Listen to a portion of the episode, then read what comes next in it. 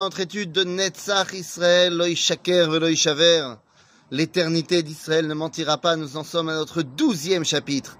Et aujourd'hui, eh bien, on va parler de quelque chose de fondamental. Vous avez entendu parler peut-être l'État d'Israël.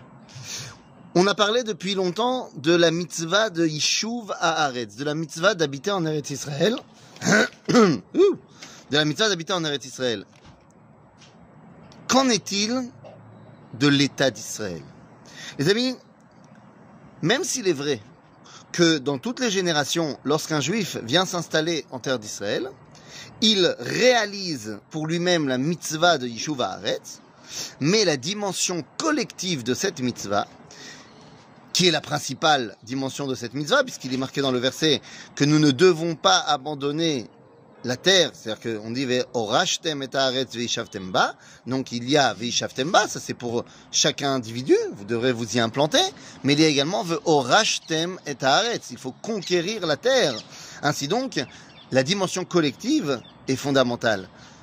Le 5 Iyar, 5708, dans notre calendrier, lorsque Am Israël a déclaré, grâce à Ben Gurion, l'indépendance de l'État d'Israël, eh bien, nous avons enfin pu réaliser la mitzvah de Yishuva Haaretz au niveau collectif. Eh bien ça, c'est grand, c'est magnifique.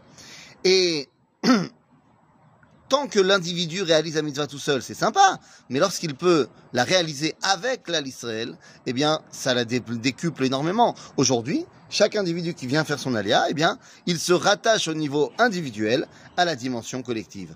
Et on va voir qu'il y a une réalité halachique là-dedans. Puisque lorsque nous voyons une ville d'Israël détruite, eh bien, on doit se déchirer les vêtements et dire Are Kotchecha Yumidbar. Tes villes saintes sont maintenant un désert. Seulement, comment est-ce qu'on sait si une ville est considérée comme étant détruite ou construite? Eh bien, au niveau de la halakha, comme on peut le voir dans le Beth Yosef, ce qui détermine, ce n'est pas la grandeur des bâtiments ou alors euh, la population, mais c'est le shilton, c'est-à-dire c'est le gouvernement. En d'autres termes, si tu vois une ville en Israël qui est construite et que la majorité de ses habitants sont non juifs, mais que cette ville fait partie de la souveraineté du peuple juif, donc de l'État d'Israël, alors ça ne s'appelle pas une ville détruite et tu ne dois pas te déchirer les vêtements. Par contre, si tu vois une ville qui est habitée principalement par des juifs, mais que la, la souveraineté de cet endroit-là est au goïm, eh bien, ça s'appelle, alachiquement parlant, une ville détruite, et tu dois te déchirer les vêtements et dire euh, que cette ville, est, qui était une ville sainte, est maintenant un désert. Et il faut bien se rendre compte que la création de l'État d'Israël en elle-même est une mitzvah en soi. Ce n'est pas simplement Ercher mitzvah. Un jour, durant les festivités de Yom HaAtzmaut, est arrivé le grand rabbin d'Israël, le Rav Herzog, euh, à la yeshiva de Merkaz Arav et il a félicité le peuple juif pour la création de l'État d'Israël en disant que grâce à l'État d'Israël, eh bien, on a pu construire beaucoup plus de yeshivot et il y a plus de moyens d'étudier à Torah, de manger cachère, ce que vous voulez. Et donc c'est très bien.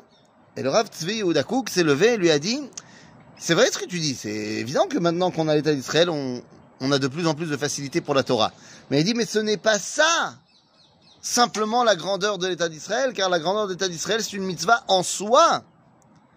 Le fait qu'après il y a d'autres choses bien qui arrivent, c'est génial, mais il y a d'abord une mitzvah en soi. Et si on va aller même plus loin, eh bien, on pourra dire tout simplement que la création de l'État d'Israël, le 14 mai 1948, n'est pas seulement une mitzvah en soi, c'est également le début officiel de la Géoula. Et oui, quand on parle de Géoula, de délivrance, on entend toujours dans notre subconscient ou conscient qu'il s'agit de quelque chose de spirituel, mais pas aux yeux du judaïsme. Aux yeux du judaïsme, eh bien, nous dira le Talmud dans le traité de Sanhedrin, à la page 98, et sera repris dans la Halacha chez le Rambam, cette phrase, la seule différence entre l'exil et la Géoula, c'est l'indépendance nationale. En hébreu, ça fait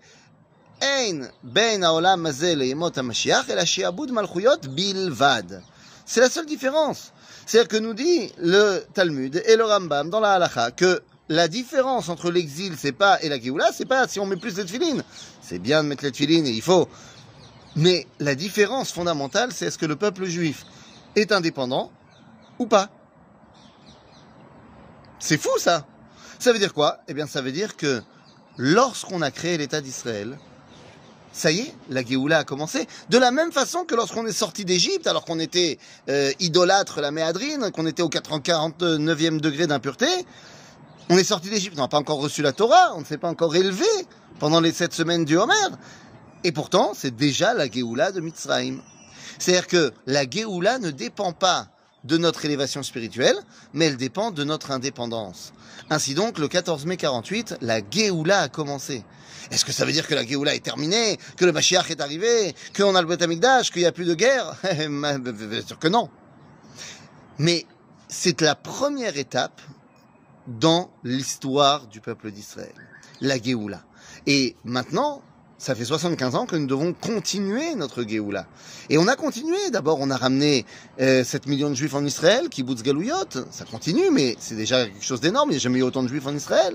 Ensuite, on a construit le pays de manière économique. Et maintenant, on le construit au niveau identitaire. La question que nous vivons actuellement est la question de mais c'est quoi cet État? À quoi sert-il? C'est une question intérieure que nous on se pose. Et l'année dernière, eh bien, toute l'année on s'est battu là-dessus. Et il y a aussi la question extérieure. Qu'est-ce qu'on re représente aux yeux du monde?